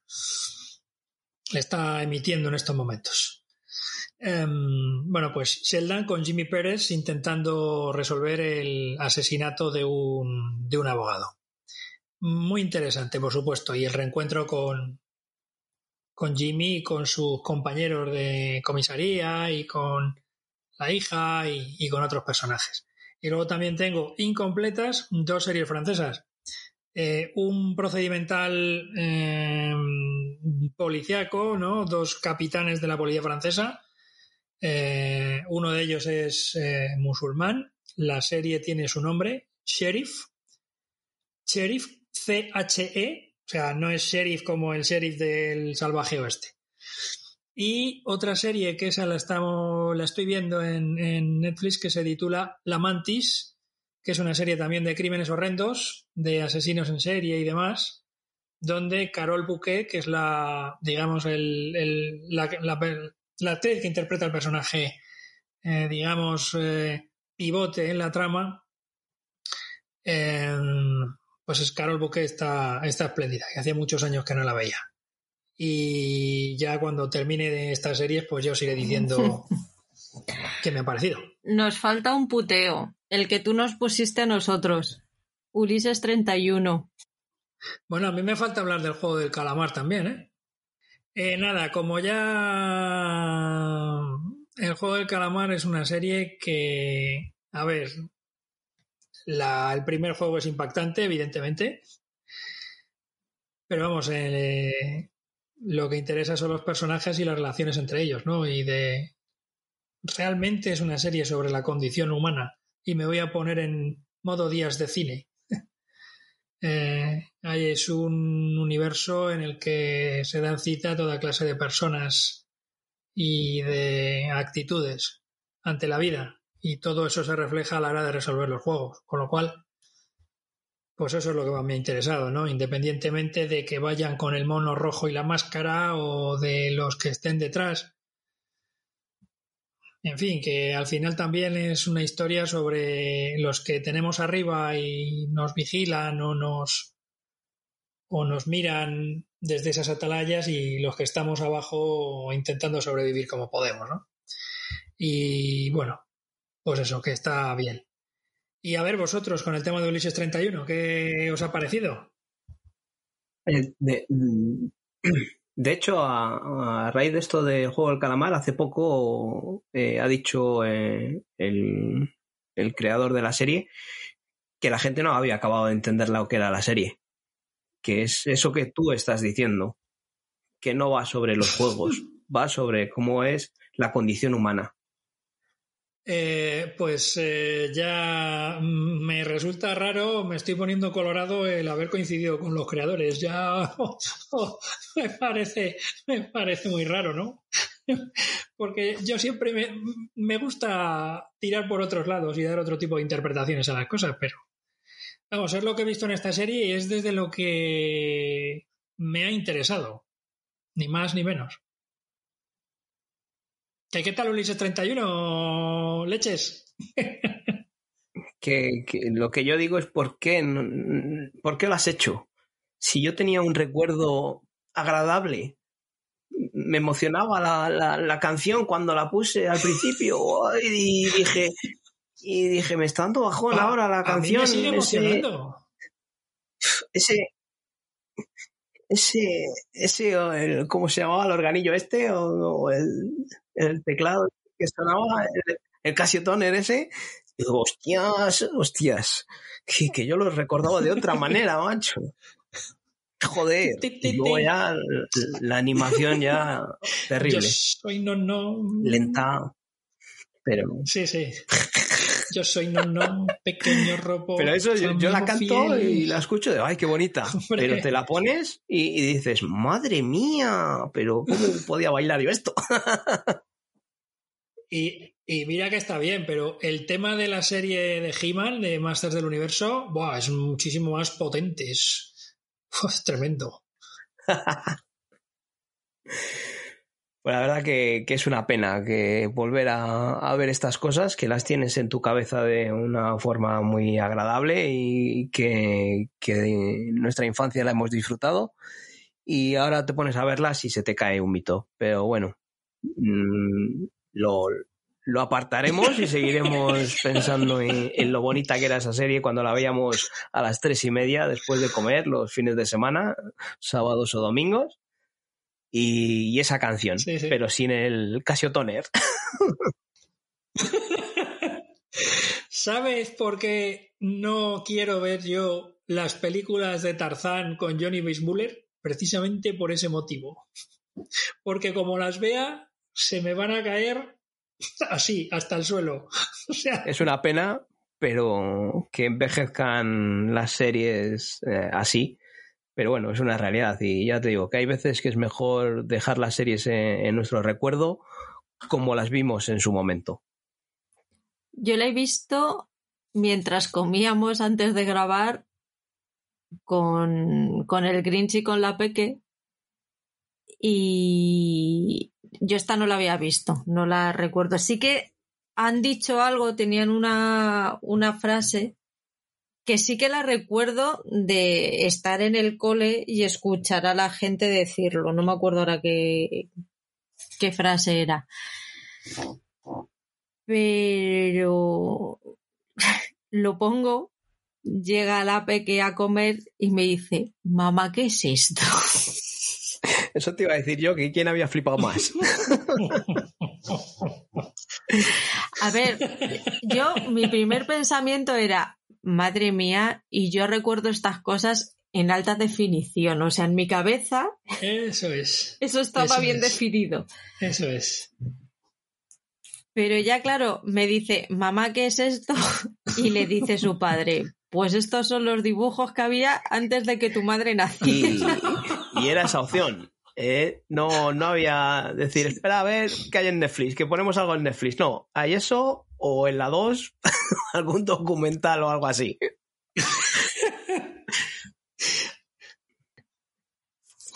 bueno, un día me paré a, de estos días que te enfadas porque siempre ve lo mismo y se tira una semana entera viendo los mismos episodios de la misma serie y ya te enfadas y dices, jolín, tía, que es que yo tenía dos opciones o una para ver por las tardes cuando volvía del cole y tú que tienes 585.300 te pones a ver siempre la misma. y ya empiezas y le empiezas a, a contar pues todo lo que no había. y ya se me queda mirando y me dice, qué pena, mamá. Qué triste, ¿eh? Qué infancia más triste tuvimos. Eh, yo, eh, Jolín, si es que eh, he visto también recientemente los cortos de la Pantera Rosa, que son bastante más antiguos joder, y tienen muchísima mejor animación. Y cualquier corto de la Warner de los 40, de los 40 y de los 50. Los diminutos, dentro de que son más o menos de la misma época. Sí, tienen mejor calidad, sí es verdad. Se ven mejor. Tienen un poquito mejor calidad. Tienen sí. mejor calidad. Porque claro, luego la he hecho la 13-14 y cuando hemos terminado Ulises 31 le he dicho, te voy a poner esto que a mí me gustaba mucho. Y se ha quedado clava viendo los diminutos. Los diminutos. Así que, no, ha estado bien como retroceso. Bueno, ya sabéis que mis puteos siempre van un Son poco menos más allá malvados del puteo, que los sí. de la jefa, ¿no? no sé si menos malvados, pero intento que saquéis una moraleja de ello. Porque soy bueno. Paul en esto, en este tiene motivos para quejarse. Sí, la verdad es que sí. ¿Qué renovaciones y cancelaciones os han encanta- encantado o os, u- os han indignado en estos días? Bueno, pues eh, renovaciones, yo creo que la que más me ha llamado la atención, porque la de Yu ya habíamos contado con ella, han renovado por una cuarta temporada a Yu. Eh, la que sí que me ha sorprendido y me alegro mucho es mm, que han renovado Mythic Quest por una tercera y cuarta temporada. Me ha alegrado porque, aunque la segunda temporada no me acabó de, de gustar tanto como la primera, eh, se había dejado de oír de ella y no se había vuelto a saber. Entonces sí que tuvo un final que podía haber sido cerrado, pero creo que puede dar mucho más juego que lo que nos dieron en la segunda temporada. Y me alegro de, que tenga encima eso, dos temporadas más renovadas. Y lo que sí que me ha sorprendido también es que han renovado por una segunda temporada super normal. Supernormal es una serie española de Movistar de, con la protagonista es Miren Ibarguren. Y yo vi la primera temporada y hostis, es un humor mm, que yo creo que, que ya hemos pasado por esa época. Y que, que Movistar renueve estas cosas, pues no sé, si también se me está cayendo Movistar un poco también, que nos había traído series buenísimas y, ahora últimamente nos está trayendo cada, cada fiasco y renovaciones como esta, pues bueno, veremos a ver qué es lo que hacen, si por lo menos alguna vez nos reímos con, con esta serie en la segunda temporada. y lo que hablábamos antes de Doom Patrol, que, que había empezado a ver la primera temporada, pues está renovada por una cuarta temporada. Y otra que no sé por qué se ha renovado ya es Pennyworth. Es una serie de, de Star Play que es el, el mayordomo de, de Batman cuando era joven, a sus inicios en eh, que eras agente secreto en Inglaterra.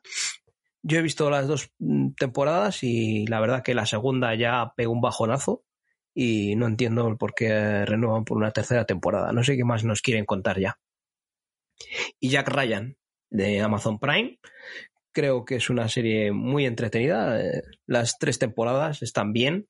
No es un seriote, pero merece la pena verla y me alegro de que hayan renovado una cuarta temporada y no sigan trayendo cosas de, de este Jack Ryan. Cancelaciones solamente y el último hombre, ¿no? Pues sí, es una serie, curiosamente, que me había puesto a ver el primer episodio. Le tuve que dejar porque me dormía. Y ese mismo día eh, llega la noticia de que la han cancelado. Digo, pues perfecto. Ahora sí que ya no vuelvo con ella. No, no me va a dar ni opción a, decir, pues, pues mejora o empeora. No, no me voy a meter con ella. Y es, es curioso porque es una serie que todavía está en emisión. en, en Disney. Y que la hayan cancelado y que esté en emisión, que no haya acabado de despegar, dice, dice mucho de cómo puede ser la serie. También ha anunciado Netflix que va a hacer un spin-off de A todos los chicos de los que me enamoré. Se va a llamar Show Kitty, o sea, Besos Kitty, y se va a basar en la historia de la hermana pequeña de la protagonista. Así que vamos a tener más a todos los chicos de los que me enamoré. Pues muy bien. Perfecto. El mundo es maravilloso. Dos super fans Sí, sí. de las comedias románticas tengo aquí. No me la pierdo. A ver, depende de cómo sea la comedia romántica. Si estamos hablando del nivel de cuando Harry encontró a Sally, pues mira, te lo compro. Pero con ese nombre no me da buena espina, ¿no? Es Claro, adolescente pues ya-. Yo las hormonas las dejé atrás hace mucho tiempo. Mira que yo sí que me atrevo con, con estas cosas de, de adolescentes y tal, pero hay con ciertas cosas que, que mejor lejos. ¿Qué es lo que más ganas tenéis de ver de la próxima quincena? A mí me apetece ver Dexter y Kamikaze, una serie nórdica de HBO Max que tengo muchas ganas de verla. Sí, yo la había visto por ahí, no me había llamado en principio la atención, pero, pero está levantando ruido, ¿eh? Entonces, igual cuando una serie nórdica de estas empieza a sonar, es por algo. No, no es algo que nos vendan motos como pueden ser con series americanas y que luego sean puff. Si una serie nórdica hace ruido es porque es buena. Y también me, me interesa mucho ver Dexter, no me la pierdo porque fue una serie que me encantó, la disfruté mucho hasta su final. Y es- Y ha vuelto su showrunner. espero y confío en que esta vez eh, le den un final digno a esta serie. Yo creo que Dexter, cuando la ponían en cuatro, vi unos cuantos capítulos. Que además tenía que grabarlos en vídeo, en VHS, cinta casete. Mm, y ya pues llegó un momento en el que dejé de grabarlos y se acabó. No sé si siquiera si llegué a terminar la primera temporada. Y eran capítulos interesantes, muy interesantes. Pero yo de todo lo que viene en los próximos días, pues mira, voy a destacar dos cositas para noviembre. The Shrink Next Door, que viene a ser como El loquero de al lado, es una serie que protagonizan Paul Rudd y em, Will Ferrell. Está basada o inspirada en hechos reales, concretamente en la relación que tenía un doctor, un psiquiatra llamado Isaac Hertzkopf, eh, al que llamaban psiquiatra de los famosos, pero era un tipo que se suponía que tenía unos métodos un tanto peculiares para solucionar los problemas de sus pacientes, pero es que a la vez iba metiendo en sus vidas y en sus negocios, y a partir de ahí pues trapichaba con ellos, ¿no? Con los negocios y sacaba beneficio y rédito económico de ello. Eh, fundaciones, testamentos, en fin, este tipo de cosas. Ya digo que está inspirada en hechos reales y a priori es interesante. La emiten en TV más. Y la otra que me interesa, que no sé mmm, si la emitirán realmente aquí o no, porque yo aquí tengo puesto Paramount Plus o Paramount Plus, que no sé si como tal eh, llegará a emitir aquí en España, es Mayor of Kingstown, eh, que es una serie mmm, del creador de Yellowstone, que es una serie que no la he visto entera y que me gusta mucho, de Wind River o de Sicario, estas dos películas también muy interesantes, que se llama Taylor Sheridan y que, bueno, pues protagonizan esta serie Jeremy Renner y Kyle Chandler, entre otros intérpretes, y es la historia de una familia, la familia McCluskey, que, bueno, son dueños de un emporio enorme en, en esta localidad, en Kingstown, en Michigan. Eh, porque, entre otras cosas, la gran parte de su negocio estriba en la cárcel. Porque no sé si lo sabéis, pero yo me he enterado hace poco, en Estados Unidos hay cárceles que están gestionadas de manera privada. Que no tienen... Las cárceles allí no son públicas. O al menos no todas. Sí. En Orange is the New Black eh, ya hablan sino de que ello. tienen gestión privada. Entonces, claro, pues es un tema muy peliagudo. Aparte, pues eso, de las luchas de poder que habrá pues entre los miembros y, los que vengan a pisar la manguera estos y estos que no se dejen pisar la manguera. Y es una serie muy interesante, para mí a priori muy interesante, entre otras cosas porque viene de la mente de Taylor Sheridan, que quizá es uno de los creadores norteamericanos que últimamente me interesa, me interesa más. Eso, como dices tú, esto de Paramount Plus, pues veremos cómo nos llega aquí a España, por igual que pasó con, con Yellowstone, eh, que lo acabará emitiendo igual Paramount Central o Paramount Comedy o algo así, eh, a episodio diario o semanal y Sí, que desaparecerá. luego lo pasan a Pluto Y nos quedaremos con las sí, ganas. luego lo pasan a Pluto y cuando lo estoy yo viendo en Pluto hace adiós muy buenas. Hasta que no llegue, supongo que la plataforma esa de de Paramount Plus, eh, que vendrá aquí esta de Showtime y tal, pero vamos, en principio no hay fecha prevista para que esa plataforma llegue a España. Oye, puede ser, porque Showtime está emitiendo aquí. No, ¿no? Eh, las series de Showtime las emite Movistar. Viene como Showtime Sky o algo así, ¿no? La Sí, plataforma sí, sí, va a sí, llegar. cierto. Sí, Ya lo algo así. comentamos, me parece. Y luego esperando, esperando a que estrenen La Rueda del Tiempo en Amazon Prime. Hemos resuelto ya el puteo a lo largo del, del podcast. Hoy nos toca ser buenos. Hoy nos toca recomendar algo que pensamos que les va a gustar al otro. O que creemos que merece la pena que vea. Yo aquí, como soy el nuevo, soy el pardillo, un día pienso el puteo, otro día pienso la recomendación, me lo cambiáis, ahora había pensado el puteo, ahora resulta que de recomendación me vuelve loco. Entre esto No, y el no, no, no, micrófono no, no. y la conexión a internet, la madre que lo parió, vaya tarde. No estamos teniendo buena tarde, oyentes. Pero bueno, aquí estamos, Ay, dándolo ay. todo. De todas formas, no te quejes que llevas con el guion una semana, jodido. Ya, Te lo podías haber leído ya te he antes. dicho al principio que ha sido una quincena bastante movida en cuestiones de trabajo, vida social, deportiva, familiar, de todo. Pero bueno, hemos sobrevivido. A ver, Oscar, ¿has pensado algo? Pues sí, brevemente.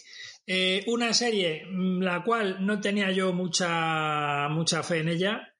Una serie de dibujos animados que ahora mismo se está emitiendo en Amazon Prime, que se puede ver en Amazon Prime, que se titula Star Trek Lower Decks.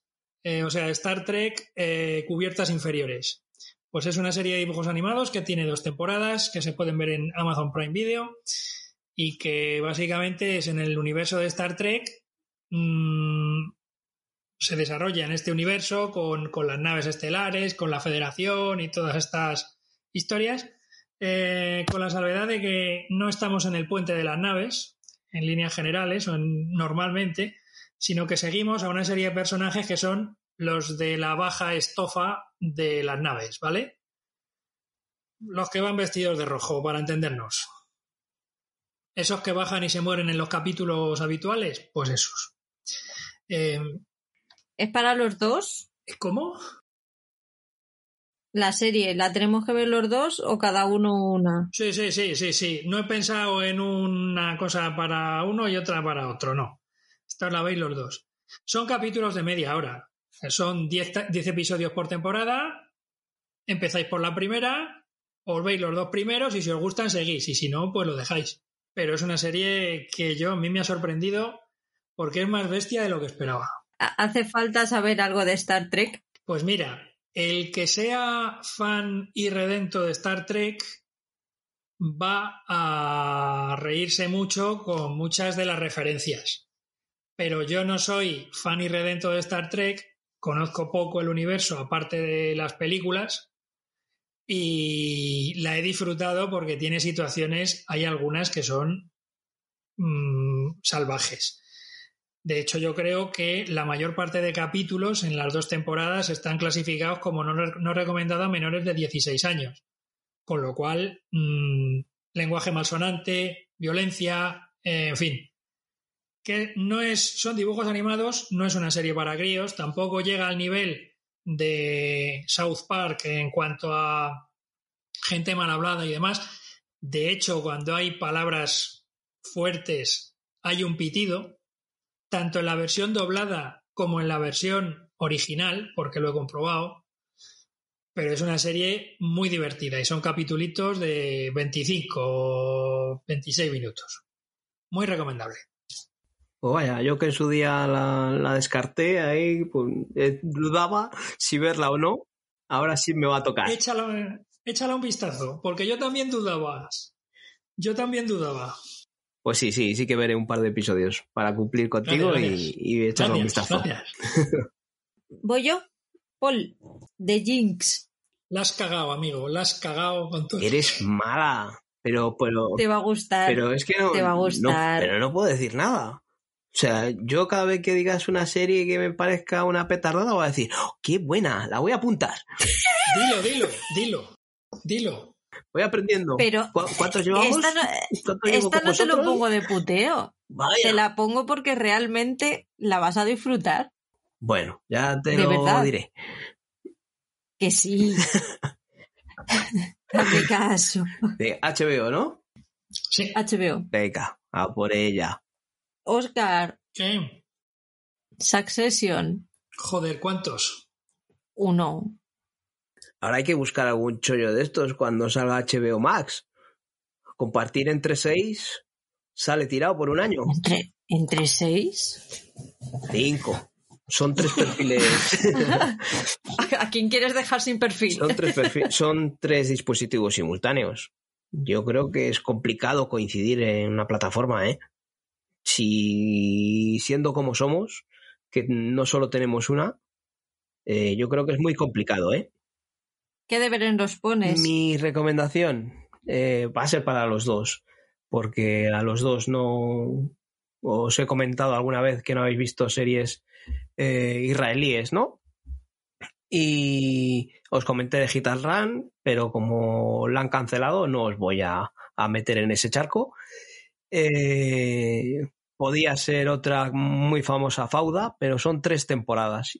Y entonces os voy a poner algo más relajadito. Os voy a poner algo de Apple, Teherán. He visto el primero. Es una serie israelí y eh, me parece que es una serie muy interesante, ¿eh? Así que echadla un ojo porque, porque está muy ¿Cuántos bien. ¿eh? ¿Hay que ver un Sí. par de ellos? Sí, un par de ellos, un par de ellos. Si Patri ha visto uno, pues que, que se anime con el segundo y porque es una serie en ese de ese estilo israelí de espionaje en el que mm, un, una hacker eh, se infiltra en Teherán, de una hacker del Mossad israelí, se infiltra, se infiltra en Teherán para sabotear un, un reactor nuclear pero se queda, se queda atrapada en Teherán y no puede salir. Y la van persiguiendo y tal, y como, como se busca la vida allí, está muy bien, muy bien. Muy bien refleja esa, esa vida en Irán, pues, esa situación que viven allí, tanto social como política. Guay. Apuntadas. Os quejáis de los míos. Pero a mí Star Trek me parece más puteo que recomendación. Cuando, cuando la pongo en recomendación, hazme caso, es por algo. Y tú ya me Vale. conoces el tipo de humor que me gusta. Bueno, me gusta todo tipo de humor. También hay que decirlo. Pero en general, eh, pues eso. No es JJ Villars Fairy Tales, ¿vale? Para entendernos. Vale.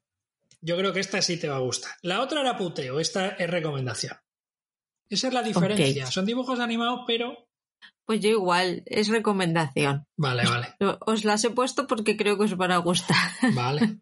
Vamos con, los comentarios porque estos 15 días nos han dejado un montón.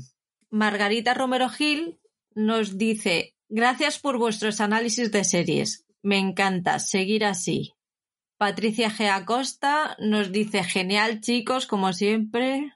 Patricia siempre está. PJ Cleaner en el grupo de Telegram nos felicitó a todos por el, por el podcast, nos dijo que estábamos cada vez mejor, que cada vez le gustaba más. Y como tenemos cierto cachondeíto con Paul de que es el hijo pródigo y que gracias a él nos está yendo bastante bien, nos hizo una aclaración. Nos puso, quiero aclarar que aunque le mande ánimos a Paul McCartney, estoy encantado con el equipo al completo. Ya os lo he puesto hoy en un comentario del grupo del Telegram. Felicidades por el programa y a seguir así de bien. Muchas gracias, PJ, pero es que nos encanta meternos con él, así que no lo vas a poder evitar. a ver, de nuevo, todo para nuevo. Mari Rosa nos escribe, aunque os conozco por Paul, bravo por los tres. Gracias por las recomendaciones y por los puteos. Un abrazo. Y después nos pone, ah, se me olvidaba. Para el puteo os recomiendo alguna serie turca tan de moda. Da igual eso. ¿eh? Sí, sí, es poner la tele cualquier día eh, y ya está, y hay una. Bueno, yo creo que eso ya no sería puteo y además yo lo tengo pasado y con creces. Durante una temporada, por lo que sea, he estado viendo Elif, serie turca que ponen en Nova, creo que es. La contesté, la contesté y le dije que tú de vez en cuando veías algo de series turcas, pero que estaba bien que lo apuntaba para Paul. Así no, yo también las veo. Sí, yo me pongo un día a Telecinco, me dan el tráiler y ya me, he visto, ¿eh? ya me he visto una semana de, de serie. Y a la semana siguiente te vuelven a poner otro tráiler y dices, anda, mira, si esta ahora lo ve. No cuela, no cuela, no cuela. Anda, que sí, que es verdad. ¿Tú no has visto Telecinco? Que te dan los trailers, que te dan el resumen de la serie. Ah, eso y es dices, joder, y si me han hecho un spoiler, que me den comida aquí del tirón. Hay veces que dan los trailers y, y, y te revientan todo, básicamente. Sí, sí, es verdad, sí. Esto es cachondeo. Esto es cachondeo de las series turcas, pero mm, lo ves y dices, anda, mira. Pero joder, eh, en series así un poco eh, más mm, que te podían llamar más la atención, esta última de, José Coronado, eh, no, sé cuál era, que dio Telecinco, hacía unos spoilers en, los trailers del anuncio semanal. Decías, pero ¿para qué voy a ver la serie si me la están destripando ahí? Así que las turcas estas de 200 episodios, con que te veas el trailer de Telecinco, ya te ves eh, todos los episodios de la semana. Son episodios de dos horas y media, no te dejes engañar. ¿Qué me estás contando? Sí, sí. Pero con anuncios, ¿no? De Telecinco, de esos de volvemos en cinco minutos y toma, diez. No, no, no, no. Dos horas y media sin anuncios. Eh, Mari, las va a ver. que yo te diga.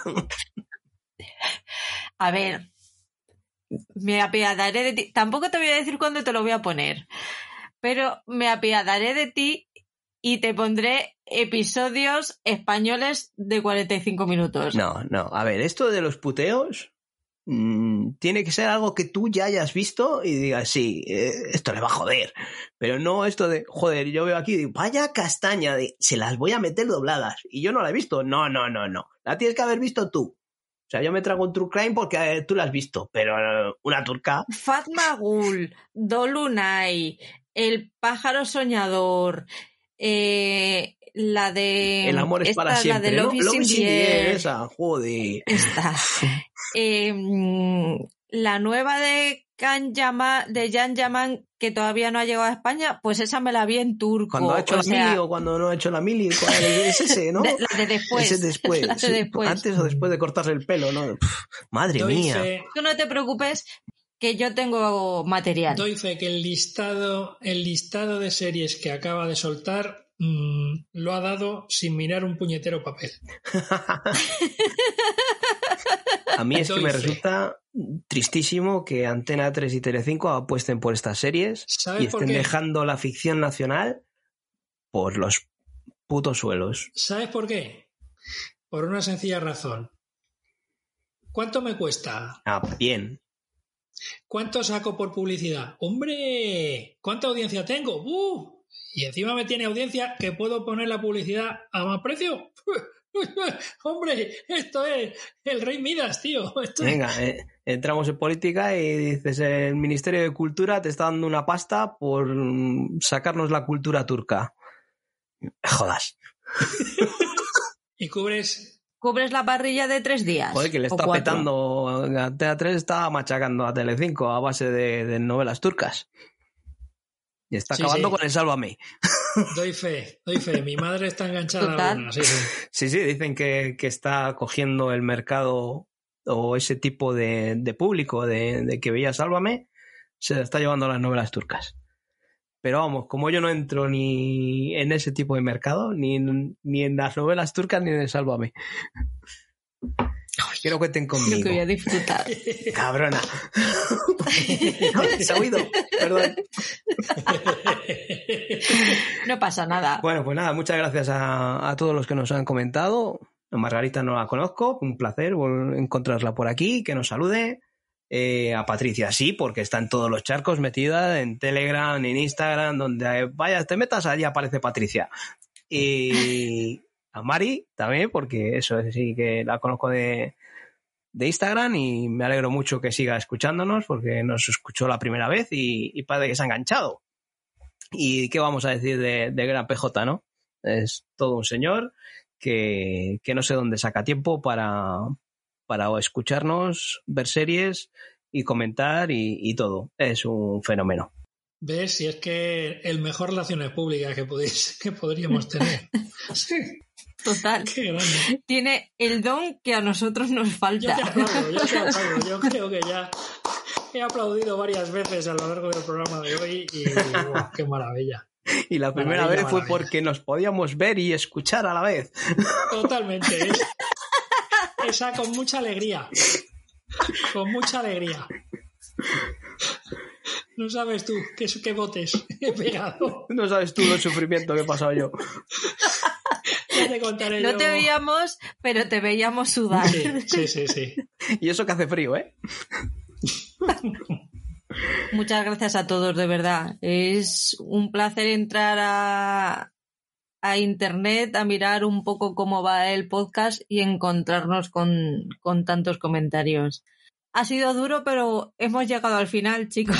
Y no hemos llegado a las tres horas. Y parecía que no. Nos vemos la semana que viene ahí con solo asesinatos en el edificio. Por supuesto. Dios mío. Socorro. Descansad, que os lo merecéis. Un besito. Un abrazo a todos y gracias Chao. por Venga, un abrazo. Chao. Adiós.